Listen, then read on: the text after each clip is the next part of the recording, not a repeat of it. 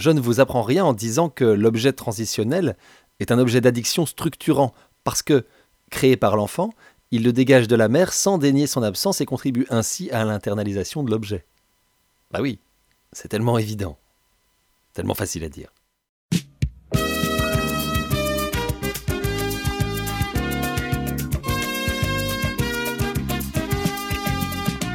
Bonjour et bienvenue dans Facile à dire, le podcast qui raconte les tout petits aux tout grands.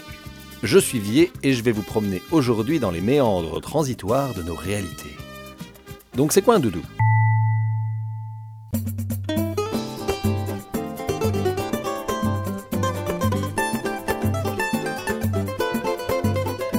Avant de bondir vers l'analyse de la chose, je me permets de vous présenter le patron des nanins, le chef des lapinounous, le papa des doudous, Donald Woods Winnicott. Si vous vous intéressez aux petits et aux tréfonds de leur esprit, vous risquez sans nul doute de faire une ou dix étapes par ce pédiatre et psychanalyste grand-breton de la première moitié du XXe siècle. Son grand truc à oui oui, ça a été l'observation, l'analyse des premiers liens mère-enfant. Je ne vais pas vous résumer son parcours, mais ça pourrait faire l'objet d'un futur épisode, ça dit donc. Sachez au moins qu'on est face à un big professionnel de la profession. Pas le genre à s'enfermer dans une école de pensée, balançant son flot sur la BBC à la fin des 50s et ainsi aidant des milliers de familles à mieux envisager la vie émotionnelle de leurs enfants. Et donc, au fil et à mesure de ses recherches, notre ami Cocotte met en lumière un concept de premier choix l'espace transitionnel. L'espace transitionnel. Déjà, ça sonne grave bien.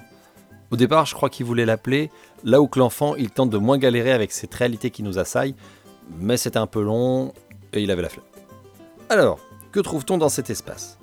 Winnicott définit cela comme un territoire psychique ni tout à fait imaginaire ni tout à fait réel. C'est en fait le lieu de rencontre de ces deux aspects de nos personnalités.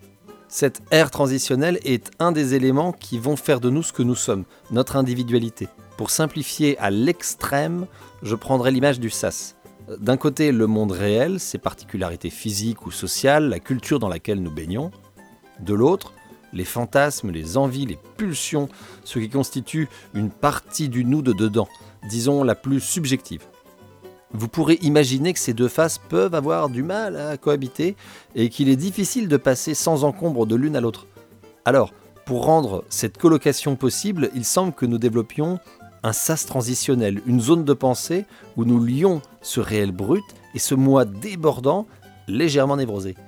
Nous créons alors cet espace, nous fabriquons nos réponses, nous devenons des petits artisans de l'existence. Et c'est cela que souligne d'un trait vermillon notre fameux anglais, la puissance de la créativité, comme levier essentiel d'une bonne adaptation à la vie humaine. Alors oui, hein, je perçois au loin les tic-tic-tic de cheveux winnicottistes qui s'arrachent. Encore une fois, cette présentation ne tente que de vous donner le contour de ce qu'est l'espace transitionnel. N'hésitez jamais à préciser et à interroger mes démonstrations.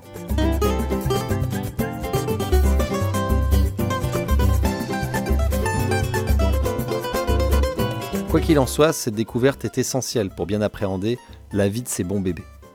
N'oublions pas que le ventre de moment, euh, c'était un endroit dépourvu de frustration, une place de lien indéfectible, un appart vue sur mer chauffé avec tout le confort moderne. Et puis voilà, à peine 9 mois peinard, et boum, on nous jette dans les pattes d'un monde tout froid et tout plein de particules fines. Hum, il y a de quoi pas apprécier le délire. Du coup, bébé va mettre un certain temps à réaliser qu'il est un être à part entière. Il va d'abord continuer de croire qu'il n'est toujours pas séparé de Momo. Mais Momo, ou papa hein, bien sûr, mais les théories de Winnicott donnent plus spécialement ce rôle à la mère. Elle peut pas toujours être là, et cette présence-absence va doucement créer quelques angoisses chez le nourrisson. Je fais une pause tout de suite ici. Chers parents, c'est normal. Mettre ensemble les mots angoisse, nourrisson et absence de parents euh, dans la même phrase, ça peut être un poil déstabilisant. Mais ne vous en voulez pas outre mesure. Faites-vous confiance. Ayez confiance en votre enfant. Et voyons comment ça se bricole pour lui. Donc, bébé galère sa race à cause de votre incapacité chronique à l'omniscience. Smiley. Il va commencer à monter son espace transitionnel. Et en tant que bon vieil Homo sapiens, il va pouvoir user d'un outil. Et oui, vous l'attendiez? Eh bien, le voilà le doudou. On estime que l'enfant va créer le lien avec cet objet aux alentours de 8 mois, mais c'est difficile de le déterminer clairement, et il semble que cela se fasse parfois beaucoup plus tôt. Définissons un peu l'affaire. Le doudou est un objet transitionnel. Il permet de joindre, d'offrir une transition entre par exemple le jour et la nuit, la présence et les absences parentales. Cela devient entre autres ce que bébé saisit de maman au dehors de lui et ce qu'il emporte d'elle en dedans. Tout ça ne se fait qu'avec l'impulsion créatrice de l'enfant. C'est cette énergie psychique fascinante qui permet l'existence transitionnelle du doudou. L'objet est d'abord trouvé, est choisi par l'enfant. On peut lui en proposer, mais c'est lui et seulement lui qui l'investira. Bébé va créer, en faire un prolongement de sa mère et de lui-même. Il va y mettre des images, des souvenirs, des représentations psychiques, mais aussi des éléments bien plus palpables comme les odeurs ou le goût, la texture de la chose choisie. C'est d'ailleurs en ça qu'il est très déconseillé de laver le doudou. Il ne s'agit pas que d'un bout de chiffon sans forme, d'un lapin écorché ou d'un coin d'écharpe jauni. Le bouillon de culture bactériologique qu'il héberge est un acteur majeur de la construction de l'ère transitionnelle du petit. Et je sais que ça n'est pas toujours facile à entendre, ni à sentir. L'important, c'est que l'enfant choisisse son doudou. Le jeu est de savoir lui laisser investir pleinement un objet particulier et de ne pas en changer tous les quatre matins. Le doudou n'est donc absolument pas un simple jouet parmi les autres. Il est chargé à bloc d'une multitude de significations qui, données par l'enfant, nous échappent forcément. Mais ce qui semble certain, c'est sa participation dans la construction d'une confortable individualité, aussi solide que possible chez l'enfant. Après, il peut être compliqué de faire la différence entre un bon et un mauvais doudou.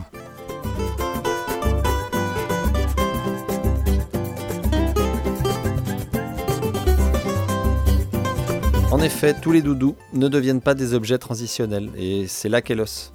Remarquer qu'un doudou fait bien son office n'est pas toujours aisé. Par contre, observer sa transformation en objet de trop grand besoin peut expliquer bien des tourments. Un objet investi dénommé doudou ne marque pas forcément la présence d'une ère transitionnelle. Si on donne le doudou dès que l'enfant se met à pleurer, sans même l'accompagner dans la compréhension de la nature de son malaise, ou sans tenter de le rassurer, alors il ne saura pas faire la différence entre toutes ces émotions tire-larmes, la peur, la faim, la douleur, la fatigue ou la frustration par exemple. Parce que le doudou n'est pas là pour se substituer au réconfort de l'adulte.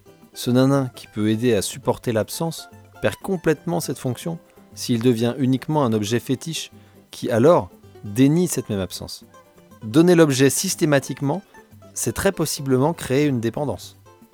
L'enfant n'est plus du tout créateur d'un espace imaginaire et réconfortant.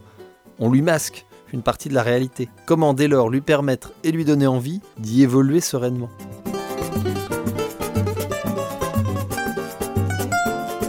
Alors, pour finir ce petit tour des doudous, et pour tenter de ne pas vous dégoûter totalement des joies de la parentalité et de l'accompagnementalité de l'enfantalité, je vais vous proposer en talité quelques conseillalités. Ou dans une autre position. Vous l'avez? Conseillalité. Bon. Déjà le doudou, oui, mais jusqu'à quand? Enfin, si vous voulez, vous pouvez pousser jusqu'à Bayeux, hein, ou faire un détour par Putange, Pont et Crépin. voilà. C'était une blague rapport à des villes normandes. Jusqu'à quand? Bon, en règle générale, les enfants commencent à oublier le nanin vers deux ans. Attention, oublier, ça ne veut pas dire lâcher totalement du jour au lendemain. Il va prendre de moins en moins de place tout en restant essentiel à la vie transitionnelle. Simplement, l'enfant va se sécuriser de plus en plus et se relationner ainsi avec les autres, et donc ses petits copains et copines l'entourant. Si pour autant la séparation est très difficile, il sera peut-être bon de réduire progressivement la présence de Doudou. Le garder avant tout pour la sieste et le coucher du soir, pour les coups de mou quotidiens, les moments de fatigue, les gros chagrins. Et cela ne se fait jamais sans accompagnement de ces instants. Toujours tenter d'expliquer ce pourquoi on agit ainsi et écouter ce que l'enfant a à en dire. On n'enlève pas brutalement Doudou et on évite particulièrement d'en faire un levier de punition. Et ça c'est aussi vrai hors période de sevrage doudouique. Hein. Et puis, Doudou parti, l'espace transitionnel ne se ferme pas pour autant. Ce trésor sublime, la créativité, l'enfant trouvera d'autres supports, d'autres mondes à lui faire tourner. Et au fond d'un carton, il y aura un reste de couverture rongée, un éléphant à la trompe éternellement humide, ou un carré de tissu ayant vu passer plus de microbes qu'une barre de métro, qui pourront enfin se reposer, avec la satisfaction de ceux qui ont su montrer le chemin, tout en laissant leur petit inventer sa route. Et vous voyez, finalement, c'est vraiment facile à dire.